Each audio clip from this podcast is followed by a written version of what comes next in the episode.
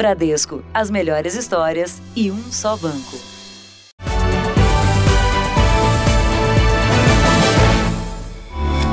Bradesco, as melhores histórias e um só banco. Olá, boa noite. Boa noite. Para a maioria dos brasileiros, o Réveillon foi tranquilo, sem aglomerações, mas em São Paulo, a virada do ano foi marcada também pelos bailes funk que vararam a madrugada. Já era dia quando a polícia tentou dispersar a multidão em plena fase vermelha da pandemia, enquanto vizinhos tentavam dormir com a música nas alturas. A primeira madrugada do ano foi em claro quem na vizinhança conseguia dormir com um barulho desses? Eu sou da área da saúde e na segunda-feira eu não consigo sair para trabalhar. Já estou num plantão bem corrido, eu estou bem cansada. Em Osasco, na Grande São Paulo, moradores acordaram ao som de bombas de efeito moral. Era a polícia que tentava dispersar a multidão. Em Heliópolis, a maior comunidade de São Paulo, a virada teve trio elétrico e música alta. Jovens comemoravam juntos a chegada do ano novo. Quase ninguém de máscara. As imagens foram divulgadas em redes sociais. O jornalismo da Record TV recebeu 12 denúncias de bailes funk em São Paulo durante a madrugada. Quatro na Zona Leste, cinco na Zona Norte um na comunidade Paraisópolis, na zona oeste da capital, e dois em Osasco. Pancadões que acontecem todos os finais de semana, nos mesmos endereços. O repórter Pedro Leão quase foi assaltado ao entrar numa rua onde acontecia um desses bailes. A equipe de reportagem tentava chegar ao local de um acidente quando se deparou com criminosos armados. Olha, esse cara no meio da rua. Ih, de arma? Sai, sai, vai, reda, reda, reda, reda, reda. Todos esses flagrantes foram registrados no dia em que São Paulo volta à fase vermelha, a mais restritiva da quarentena, com o objetivo de conter o avanço da doença. Médicos avaliam que essas festas clandestinas na virada do ano podem levar ao aumento de casos de Covid-19 nas próximas duas semanas. Esses eventos podem ser o gatilho, desencadear vários outros casos de Covid fora do local, dentro das casas e sobrecarregar ainda mais nosso sistema de saúde, que já está num momento de, delicado no momento.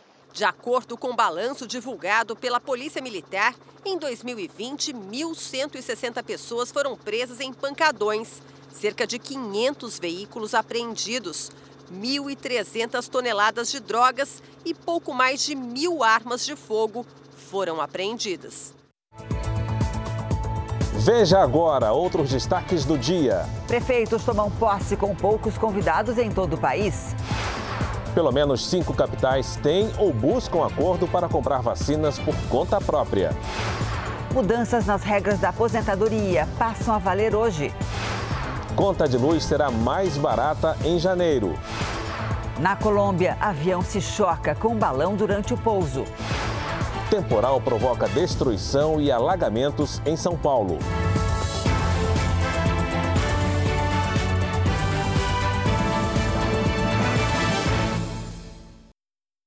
Oferecimento Bradesco. Em 2021, volte a brilhar.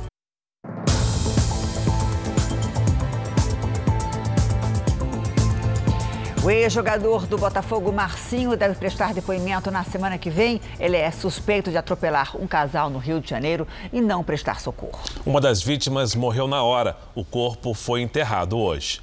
A despedida reuniu parentes e amigos de Alexandre Silva de Lima, de 44 anos. Ele era professor do Centro Federal de Educação Tecnológica do Rio de Janeiro, o Cefet. Muito divertido nas suas aulas, ajudava os alunos e só tenho ótimas lembranças dele. Alexandre e a mulher atravessavam a avenida na Praia do Recreio, na zona oeste do Rio, quando foram atropelados por um carro. Ele morreu na hora. Ela passou por uma cirurgia e está internada em estado grave. Maria Cristina Soares, de 56 anos, também é professora. Os amigos contam que Alexandre era um professor dedicado e alegre. Não tinha filhos biológicos, mas era considerado um pai para os enteados. Naquela noite, ele e a mulher saíram para fazer um lanche. O acidente aconteceu quando o casal voltava, já bem perto de casa. O suspeito é, então, de ter é atropelado os dois é o ex-jogador do Botafogo, Marcinho. O contrato é o dele com o clube terminou nessa quinta-feira. A força do impacto deixou marcas no carro. O motorista teria fugido logo após o acidente sem prestar socorro às vítimas e abandonado o veículo em uma rua próxima. O carro passou por uma perícia. Ele está registrado no nome de uma empresa de produtos hospitalares em que o pai do jogador é sócio. A assessoria de Marcinho publicou uma nota onde diz que a família lamenta o ocorrido e presta apoio aos envolvidos. O jogador e o pai dele devem depor na semana que vem. O temporal que caiu em São Paulo hoje à tarde provocou alagamentos e interrompeu o trânsito na região central. A tempestade atingiu a cidade por volta das 3 horas da tarde. Várias ruas do centro ficaram alagadas e foram interditadas, como você vê na imagem. Carros que estavam estacionados foram tomados pela água. Ainda nesta edição, você vai ter mais informações sobre a chuva neste primeiro dia do ano. Policiais militares usaram bombas de efeito moral para acabar com uma festa na praia de Bertioga, litoral de São Paulo. A aglomeração começou na madrugada e já havia provocado denúncias de moradores. Segundo os policiais, eles foram alvo de objetos lançados pelas pessoas e, por isso, usaram as bombas de efeito moral. Também, segundo a PM, não havia banhistas, apenas pessoas na festa. A Prefeitura de Bertioga proibiu o acesso às praias, incluindo a faixa de areia, jardins e calçadões, das 7 horas da noite de ontem a 1 às 7 da manhã de hoje. As aglomerações no fim do ano podem provocar um colapso nas UTIs do Brasil. Algumas já estão no limite de ocupação. Sete meses depois de ser infectado, Sérgio, de 39 anos, ainda tenta recuperar todos os movimentos. São as sequelas da Covid-19 em um paciente que ficou 16 dias entubado em uma unidade de terapia intensiva. Eu acordei não mexia braço nem perna, nada. Tá sem nenhum movimento no corpo. É uma coisa muito ruim demais, muito traumático. Os números mostram um crescimento da taxa de ocupação de UTIs na principal cidade do país. Hoje chegou a 60% em São Paulo. Há um mês estava em 54%. E há dois meses a taxa era de 36%. Em outras capitais é ainda mais preocupante. Florianópolis tem 72% das UTIs ocupadas, Porto Alegre, 81%, Rio de Janeiro, 93%, e em Campo Grande, todos os leitos de UTI estão ocupados. O que preocupa os especialistas é o crescimento do contágio do vírus, principalmente depois de tantas festas de fim de ano e aglomerações. Se os leitos de UTI ainda disponíveis começarem a ser ocupados rapidamente, há o risco de um colapso do sistema de saúde em diferentes regiões do país. O risco é quase certeiro, quase que deixa de ser um risco. Eu chamaria isso uma aventura infecciosa. O médico explica o que aconteceria em caso de colapso do sistema de saúde. Nós temos uma demanda de pacientes graves, onde nós não temos vagas na UTIs, não temos leitos, não temos médicos, não temos enfermagem, não temos fisioterapeutas para lidar com eles. Já Sérgio teme que a vida nunca mais seja a mesma depois da doença e faz o alerta. Eu penso que essa turma não acho que essa doença é brincadeira, né? O meu pé mesmo já não mexe mais. Já dirigia carro, já tem que adaptar carro. Dezembro foi o pior mês da pandemia em Minas Gerais. O número de novos casos dobrou em 30 dias. A ocupação nas UTIs está em quase 70% e a capital, Belo Horizonte, pode ter um novo confinamento se esse número não cair em uma semana. A cada três minutos, um novo caso de infecção foi registrado em dezembro, o pior mês da doença em Minas Gerais. Foram mais de 126 mil novos doentes, mais que o dobro em relação a novembro. Houve aumento também no número de mortos, com cerca de 700 vítimas a mais na comparação com o mês anterior. Se os níveis continuarem como estão e não e não havendo o decréscimo que nós esperamos, a cidade entrará no nível de fechamento com apenas o comércio essencial aberto. Nessas primeiras horas do ano, Minas ultrapassou a marca de 12 mil mortos por Covid. Só hoje foram mais 99 óbitos. Sete de cada dez leitos de UTIs estão ocupados. Especialistas alertam para um cenário ainda mais preocupante nas próximas semanas, porque, apesar dos avisos, muitos desrespeitaram as medidas de prevenção nas festas de fim de ano. Só em Belo Horizonte foram 21 denúncias de bailes clandestinos. Este, por exemplo, só acabou com a chegada da polícia. Na maioria dos casos, não havia álcool em gel disponível, os frequentadores estavam sem máscara e não respeitavam o distanciamento social. O mesmo comportamento registrado também dentro de casa em muitos encontros de família. A pandemia está em evolução e com casos graves e não é só no, no idoso. O idoso morre mais, mas doença grave acontece em qualquer faixa etária. Vamos aos números de hoje da pandemia. Segundo o Ministério da Saúde, o país tem 7 milhões 700 mil casos de Covid-19. São mais de 195 mil mortos. Foram 462 registros de mortes nas últimas 24 horas. Também entre ontem e hoje, mais de 9 mil pessoas se recuperaram. No total, já são 6 milhões 756 mil pacientes curados e mais de 748 mil seguem em acompanhamento. Depois de um 2020 tão difícil, na virada do ano, muitos fizeram promessas para atingir metas que foram adiadas pela pandemia do coronavírus. Mas para os 14 milhões de desempregados, o retorno ao mercado de trabalho seria um bom começo. Aponte a câmera do seu celular para o nosso QR Code e confira quais são as tendências para o mercado de trabalho neste ano. Uma pergunta simples, não muito fácil de responder. Quais são suas metas para 2021? Boa pergunta, cara. Uma vaga no concurso público.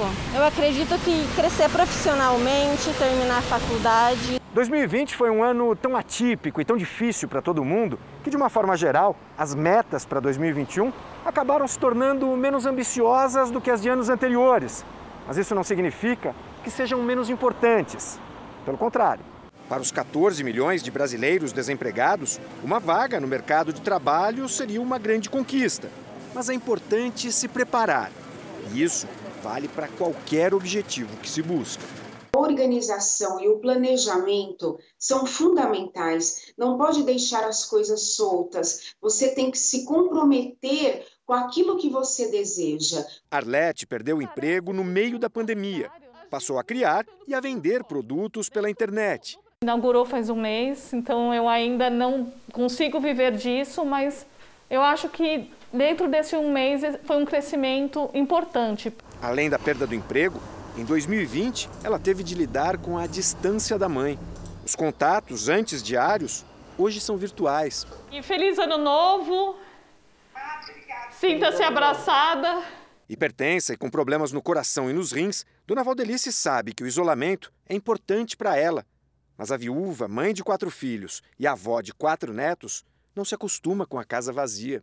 É triste porque parece que você deixa de participar da, da família, porque eu ia na casa de um, ia na casa do outro, passeava com outra, ia muito para a praia, e tudo isso foi podado. Ela passou todas as datas importantes de 2020 sozinha, inclusive o aniversário de 70 anos. Para 2021, que era algo que tinha de sobra antes da pandemia e que agora sente muita falta. Abraçar está me fazendo muita falta, muita falta mesmo, porque é como um aditivo na minha vida. O consumidor começou o ano com uma boa notícia. A ANEL mudou a bandeira da conta de luz de vermelha para amarelo. Com isso, o valor cobrado a cada 100 kW por hora passa de R$ 6,20 para R$ 1,34. A mudança foi provocada pelo aumento da chuva, que elevou o nível dos reservatórios. O governo publicou uma medida provisória que prorroga o reembolso integral de passagens aéreas a quem não conseguiu viajar por causa da pandemia.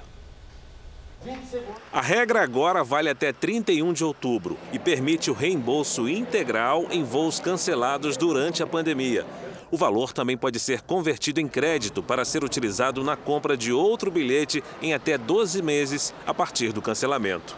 A medida já está em vigor, mas para virar lei precisa da aprovação do Congresso. E o presidente Donald Trump prorrogou a medida que limita a emissão de visto de trabalho para imigrantes. Essa medida, que esperava ontem, agora vai até o dia 31 de março, dois meses depois de Donald Trump deixar a presidência. O motivo, segundo ele, são os efeitos da pandemia no mercado de trabalho.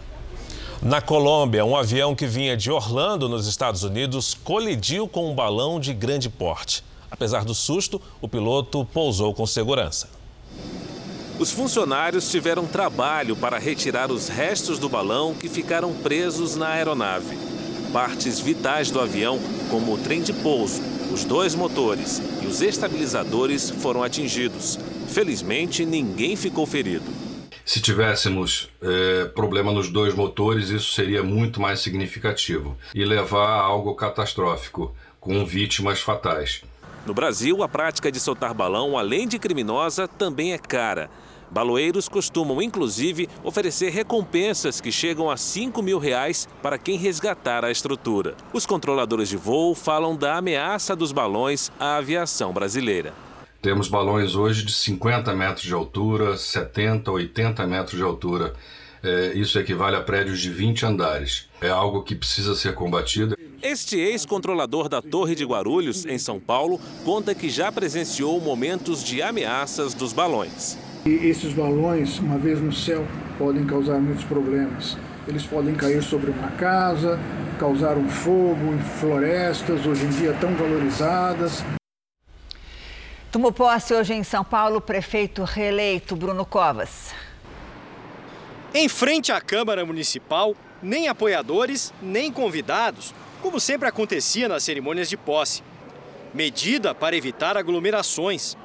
Para quem entrava, checagem de temperatura. A galeria no plenário foi reservada só para os jornalistas e com medidas de distanciamento. Os vereadores foram liberados para participar da sessão à distância, pela internet. Foi o que fizeram 11 dos 55 parlamentares. O prefeito Bruno Covas, do PSDB, fez o juramento de posse. Ele foi reeleito, com quase 60% dos votos válidos. O vice-prefeito, Ricardo Nunes, do MDB, também assumiu o cargo. No discurso de posse, o prefeito Bruno Covas disse que o primeiro desafio no novo mandato é o combate aos efeitos da pandemia, no momento em que o número de casos está crescendo, o que pressiona o sistema de saúde. Ele também afirmou que é uma prioridade planejar o retorno seguro dos estudantes às aulas presenciais nas escolas. Durante a pandemia, adotamos iniciativas de aprendizagem para que nenhum aluno ficasse para trás. Mas sabemos que isso não é e nem foi suficiente. Seja pela desigualdade de acesso aos meios digitais, seja pelas perdas que a falta do convívio social acarreta na formação do indivíduo. Eduardo Paes assumiu a Prefeitura do Rio de Janeiro pela terceira vez. Só hoje, primeiro dia como prefeito, Paz já assinou dezenas de decretos. E um desses decretos caiu como uma bomba entre os servidores: o aumento da contribuição da Previdência. Foi uma cerimônia rápida e para poucos convidados na Câmara de Vereadores. O primeiro ato de Eduardo Paes foi anunciar um pacote de emergência para, segundo ele, melhorar as contas públicas. Foram mais de 70 decretos publicados. Entre eles estão corte de gastos, a criação de pastas, redução de 30% dos contratos com fornecedores e investigações sobre as despesas da administração anterior, de Marcelo Crivella. Mas o que mais chamou a atenção logo no primeiro dia foi o anúncio de uma reforma fiscal que deverá mexer com os bolsos de milhares de funcionários públicos. Essas são apenas as primeiras medidas, as mais emergenciais esse trabalho será intenso, extenso e constante. No âmbito fiscal, começaremos com três.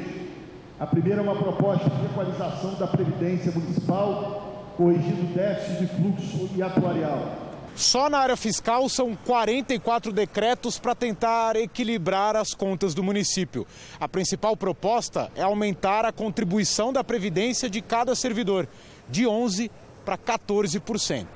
A categoria reagiu e diz que não aceita pagar essa conta. Um sinal muito negativo e muito preocupante para nós. Os 14% não vão resolver ah, o problema da, da Previdência do Rio de Janeiro. Essa mensagem do governo é uma mensagem equivocada, é uma mensagem que transfere para o servidor a conta que não lhes pertence.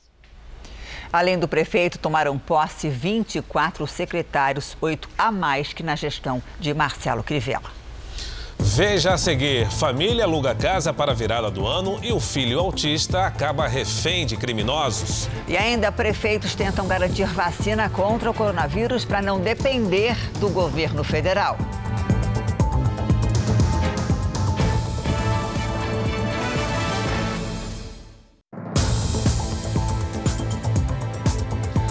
O presidente Bolsonaro provocou aglomeração ao pular no mar no litoral de São Paulo. Ele está hospedado no Guarujá e deve voltar a Brasília no domingo.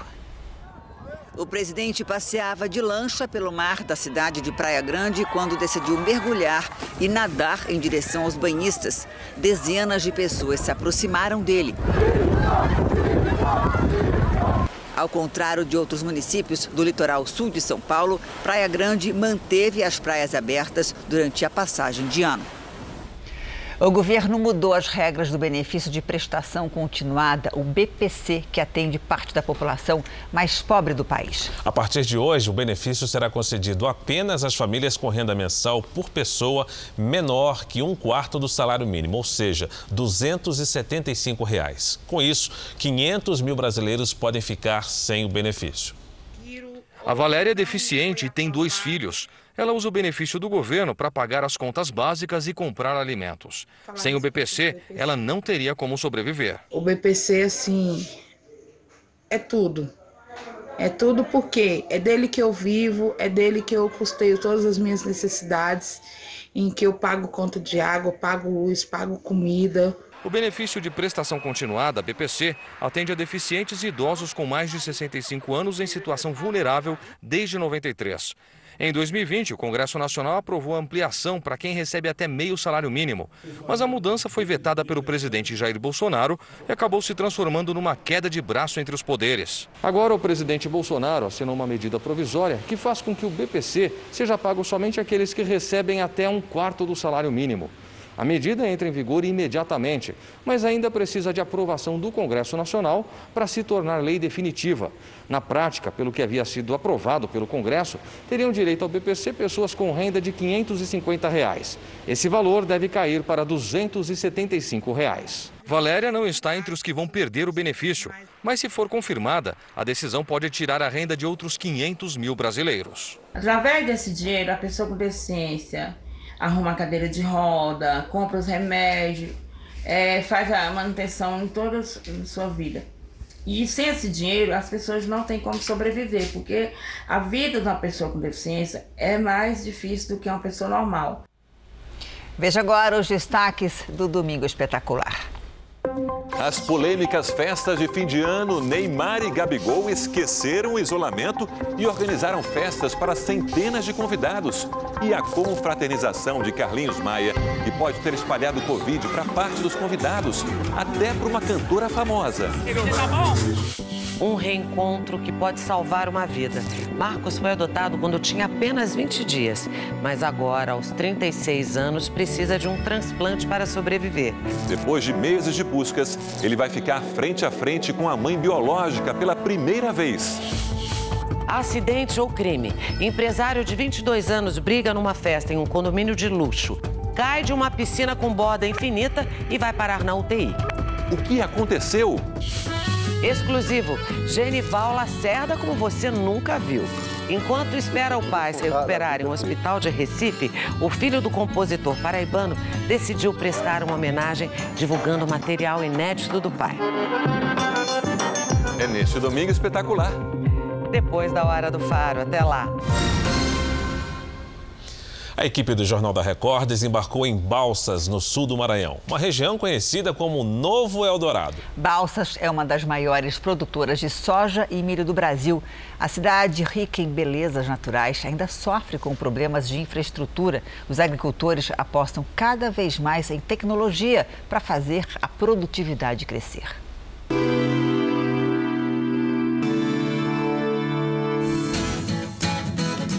Das alturas que o produtor de milho e soja acompanha a plantação. Estamos em Balsas, sul do Maranhão. Uma cidade com acesso difícil, mas uma das maiores produções agrícolas do país. A rotina de Zildomar inclui o preparo do avião e um sobrevoo pelas lavouras. Todo esse cuidado é uma atenção às queimadas, porque em época de poucas chuvas e sol de rachar, o terreno é seco. Paranaense de família gaúcha, ele deixou o sul para encarar o Maranhão há 18 anos. A gente chegou aqui, a área total era de 1.380 hectares, né? 140 hectares que era aberta já, que já era uma área de plantação. E o restante era todo cerrado. E a partir dali a gente trabalhou, fez o, o projeto de licença ambiental para desmate e se iniciou-se naquele ano 2002 a, o desbravamento aqui da, do, do Maranhão. E não se arrepende, mesmo diante de tantas dificuldades. No ano passado, por falta de chuva, ele teve que replantar quase toda a área. Um prejuízo enorme. Metade do lucro foi embora. Mas veio a certeza: era hora de usar mais tecnologia no campo. Não, eu preciso tentar melhorar uma parte da fazenda para parar com esse sofrimento, porque é, é muito sofrimento você ficar todo dia querendo que chove e não chove. Foi aí que ele deu início à construção de um poço artesiano de alta vazão. A água do subsolo agora fica reservada bem próxima da plantação. O reservatório tem quase 250 milhões de litros de água. Foi o jeito encontrado para garantir o plantio de soja, já que meses antes da colheita, a região passa por um período de poucas chuvas. A ideia é que o clima não interfira mais tanto na produtividade. Foi quase um ano de obras. Para a próxima safra, a produção de quase 400 hectares está garantida. O acionamento dos pivôs de irrigação pode ser feito a qualquer momento por um aplicativo no celular. Basta ter sinal de internet. Essa área não tira mais sonos aí. aumentei a lucratividade da fazenda no mesmo, no, na mesma área, né? Quanto maior a área, maior o desafio em manter tudo em dia sem imprevistos. No centro da cidade, a duas horas da fazenda de Zildomar, encontramos o Eduardo, gerente de soluções integradas. O trabalho dele e da equipe é guiado por monitores. Em tempo real, eles acompanham o que acontece nas plantações. São 200 máquinas de grandes propriedades produtoras de grãos da região. A meta é antecipar os problemas. Durante o percurso dela, a colheitadeira vai informando para nós e vem para a agricultura de precisão, que é os mapas. Todo maquinário usado no campo fica sinalizado. Informações de onde a máquina trabalhou, quanto tempo e que tipo de plantação. Tudo armazenado em tempo real. E se durante o trabalho algum problema aparecer, vem o sinal remoto nós conseguimos conectar o equipamento para a gente fazer um diagnóstico mais preciso. Erros que a gente resolve em 5 minutos, erros que costumam eh, demorar 30 minutos para a gente chegar num diagnóstico. O serviço só não é mais ágil porque a região ainda sofre com uma rede de internet instável e que não cobre toda a área. Mesmo assim, a demanda pelo serviço vem crescendo e a expectativa é que a equipe de soluções seja ampliada no ano que vem. Para quem vive do campo, a tecnologia é uma ferramenta que faz aproveitar mais o tempo. E tempo é dinheiro, é eficiência. É o que diz o coordenador de agricultura desta outra fazenda. Fernando já se prepara para o plantio de soja. São 5 mil hectares sob os pés e um sonho na cabeça. Imagina numa área como essa que a gente está de 5 mil hectares, são seis tratores, né, Fernando, na fazenda atualmente, é, plantadeiras que levam cerca de 20 dias para plantar toda a área. O que, que, seria um sonho de consumo aqui, uma tecnologia de ponta possível é, que vocês sonham em ter numa fazenda como essa? Ah, seria tratores mais novos que conseguiria plantar na metade desse tempo que a gente planta hoje. De Menos plantio? tempo de plantio e, e mais ganha na, na, produtividade também.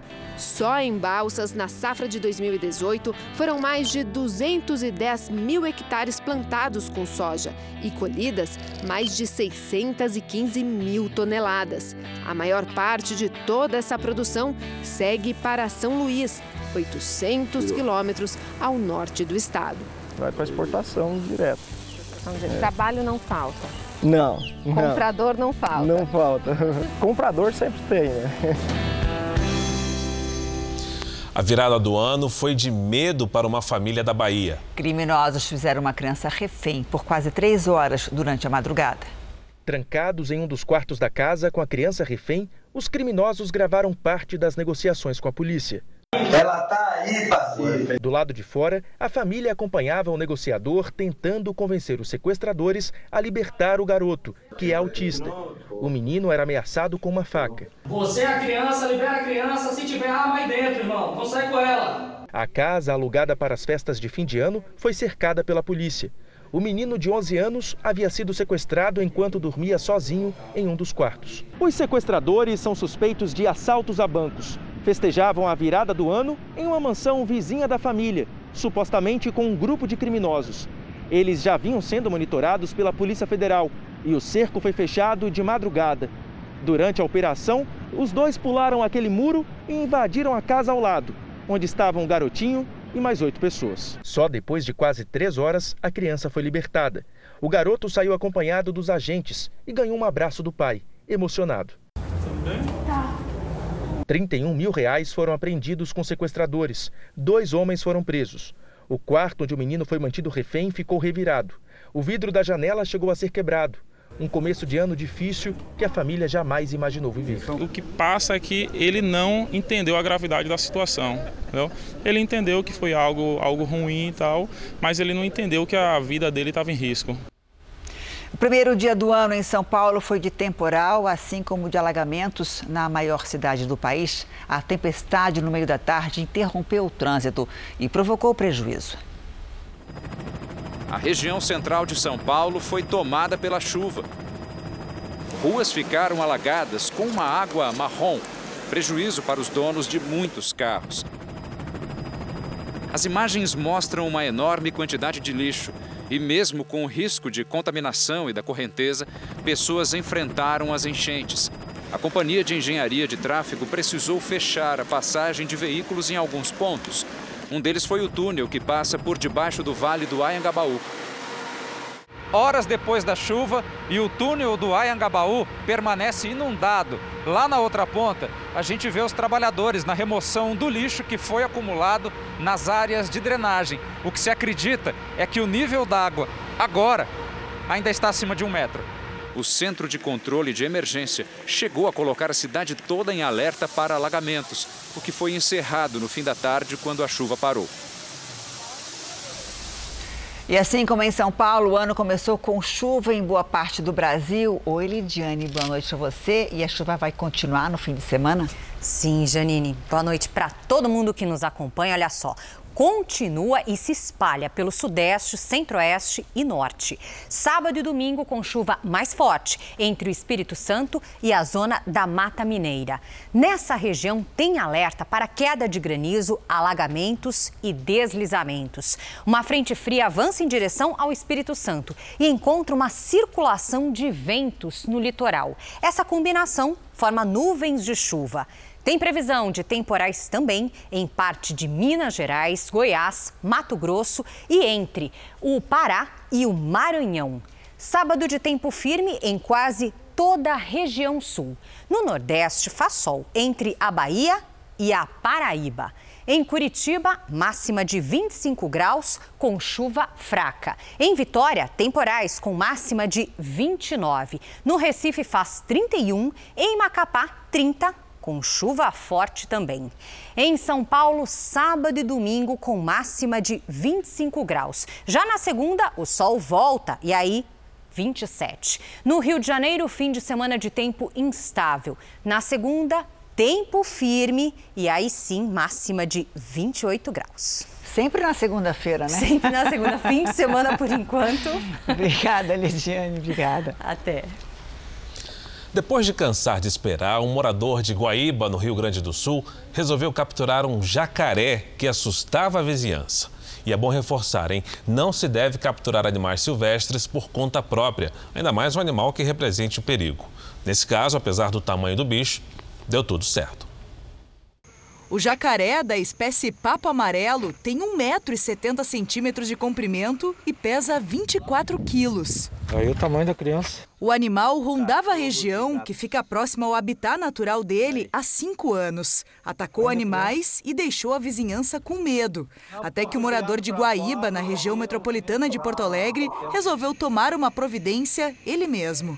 E aí eu lacei ele no pescoço e arrastei para o fundo e coloquei numa gaiola grande. Coloquei ele para dentro e aí chamei a brigada ambiental para vir recolher ele e dar um destino apropriado. O jacaré ficou algumas horas preso no gradil até a chegada dos policiais.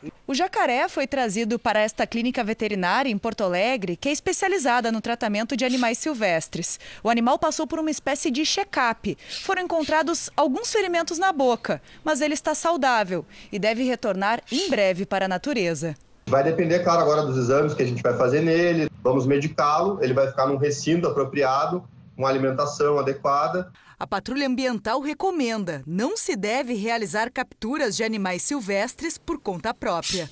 Muitas vezes não é comum ver todos os dias, né, o, esse tipo de, de, animal e acabam indo mexer e é, ocasiona o estresse do animal, né, e acabam ou o animal se machucando ou a pessoa, né. Foi para a rua.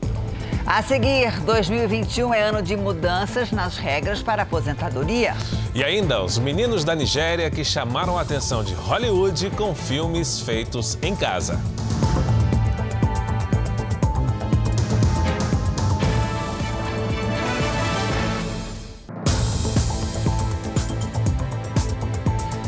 Dezembro foi o terceiro mês com o maior número de sepultamentos do ano passado em Manaus. E esse aumento foi provocado pelo avanço de contaminações e internações por causa da Covid-19. O último mês do ano só ficou atrás de abril e maio, quando o Amazonas vivia o pico da pandemia e chegou a registrar mais de 2.400 sepultamentos. Em dezembro foram realizados 1.081, um aumento de 20% em relação a novembro, na visão desse epidemiologista, a explicação é a segunda onda de casos da Covid-19. Ele vai ter uma repercussão muito grande ainda em termos de hospitalização e mortes nos próximos dias. A Fundação de Vigilância em Saúde, que monitora os números da doença, apontou 27 óbitos pela Covid-19 ontem e mais 1.443 novos casos confirmados. O estado já ultrapassou a taxa de 90% de ocupação de leitos nas unidades de saúde. Com a alta no número de casos e internações, o novo prefeito de Manaus, Davi Almeida, anunciou, como medida de controlar a sobrecarga do sistema de saúde, a reabertura do hospital de campanha com novos leitos.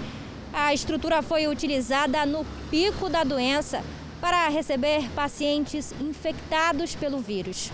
O que nós estamos buscando é o credenciamento do Hospital Newton Lins, que tem 350 leitos, para que a prefeitura, que já tem uma unidade básica dentro desse hospital, possa atuar em parceria com o governo. Nesta semana, câmaras frias foram instaladas novamente nos principais hospitais de Manaus para alocar corpos outro recurso já utilizado entre os meses de abril e maio.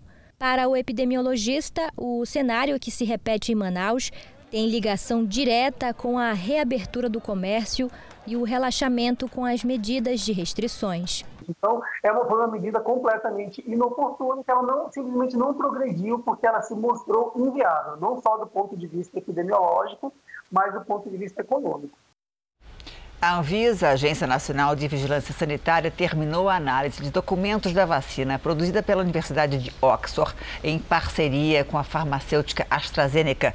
No Brasil, essa vacina será produzida pela Fundação Oswaldo Cruz. A agência não precisa de mais documentos, mas eles podem ser enviados se a farmacêutica achar necessário. Essa mesma vacina foi aprovada hoje para uso emergencial na Índia.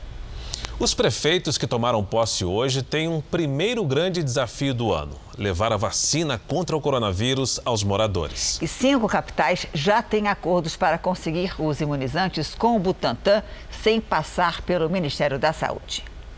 Belo Horizonte, Curitiba e Rio de Janeiro já fecharam compromissos para a compra de doses da Coronavac, desenvolvida no Brasil pelo Instituto Butantan de São Paulo.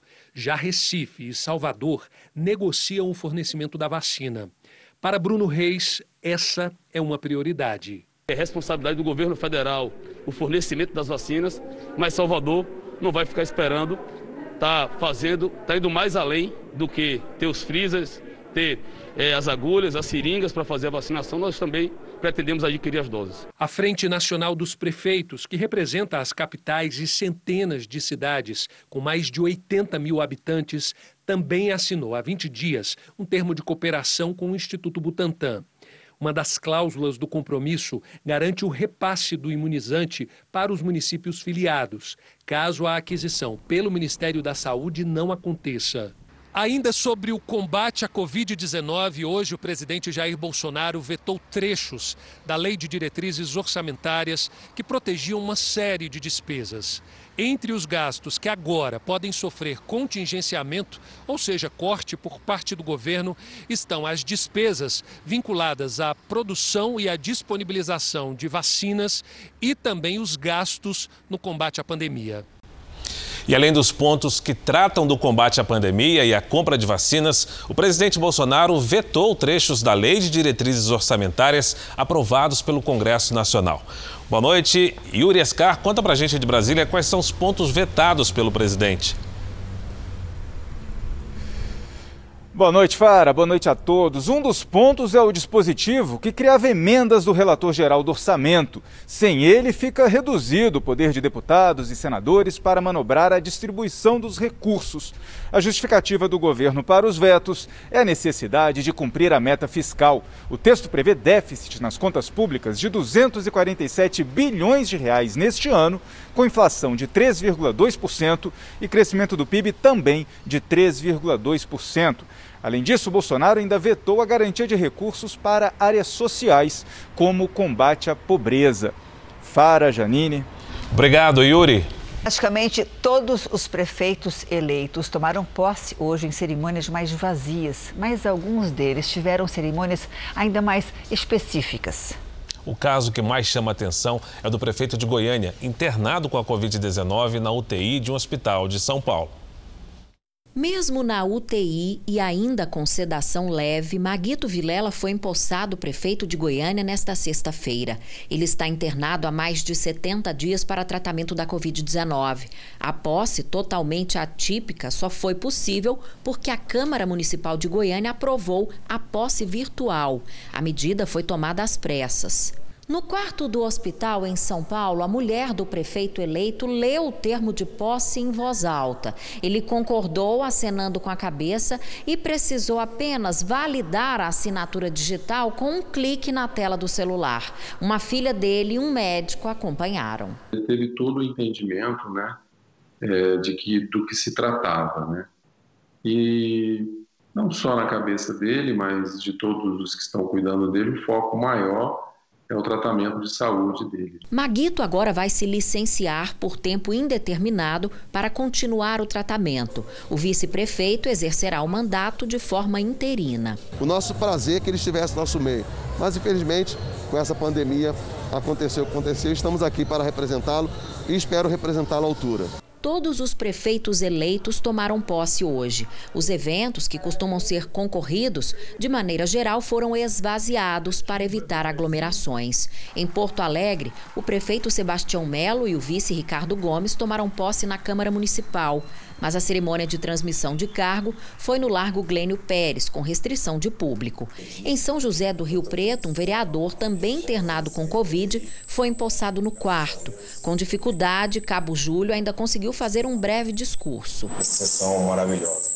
Em Espera Feliz, cidade da zona da Mata Mineira, o prefeito eleito não chegou a tomar posse. Maurélio Marcos da Silva, de 76 anos, morreu ontem, vítima da Covid-19. Ele estava internado há 15 dias. No lugar dele, tomou posse o vice-prefeito.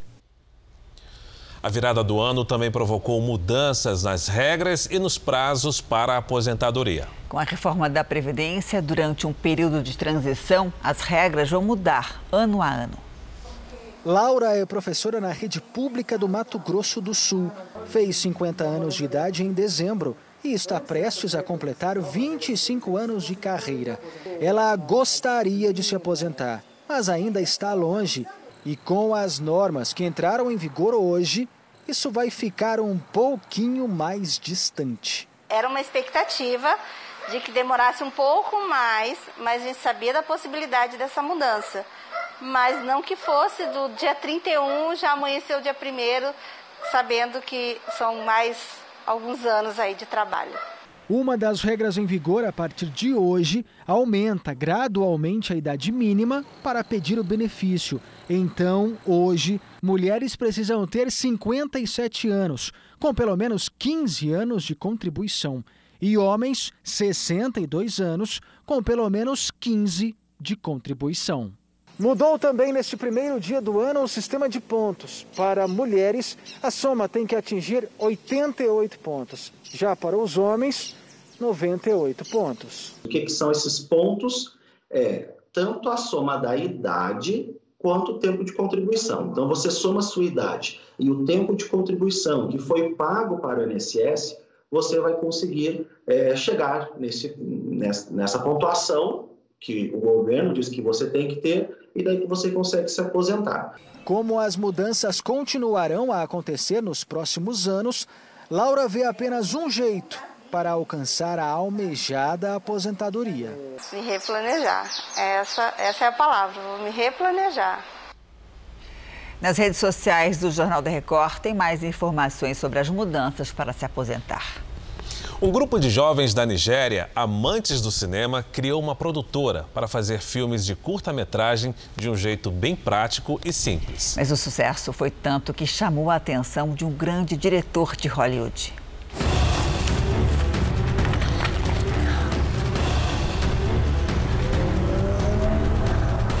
Tem como não se impressionar com as produções.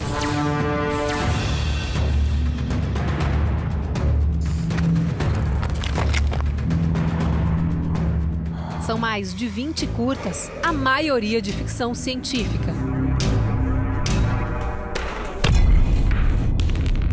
E se você já está de queixo caído com a qualidade dos filmes, deixa eu te contar um detalhe. Eles são feitos por adolescentes e apenas com um celular. Esses são os The Critics, traduzindo para o português, os críticos. São dez nigerianos, quase todos da mesma família, que resolveram encarar os desafios da vida através da arte.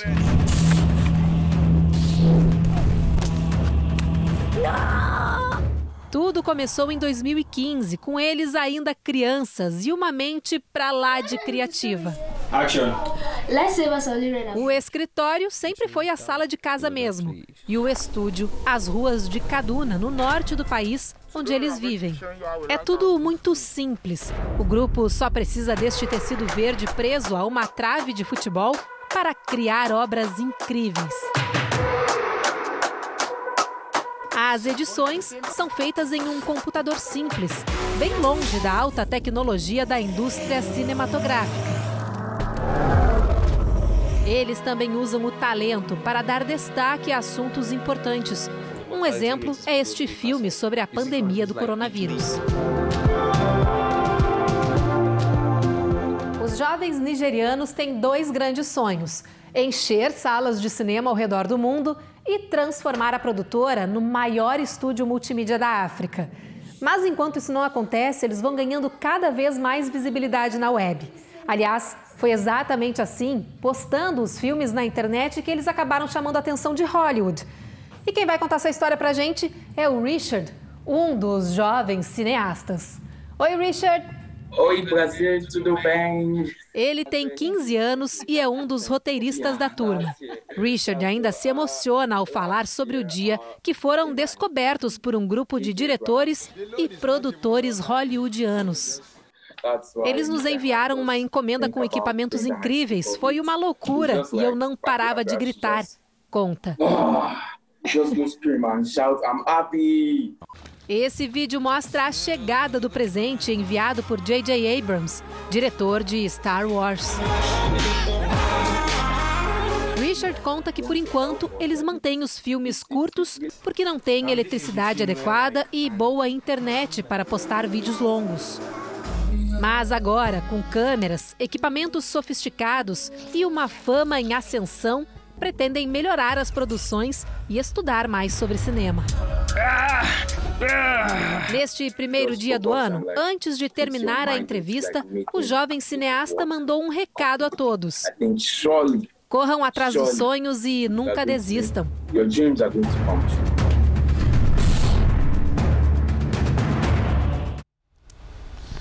Jornal da Record termina aqui. A edição de hoje na íntegra e também a nossa versão em podcast estão no Play Plus e em todas as nossas plataformas digitais. E à meia-noite e meia tem mais Jornal da Record. Fica agora com a novela Amor Sem Igual. Boa noite para você e a gente se vê amanhã. Uma excelente noite. Até amanhã.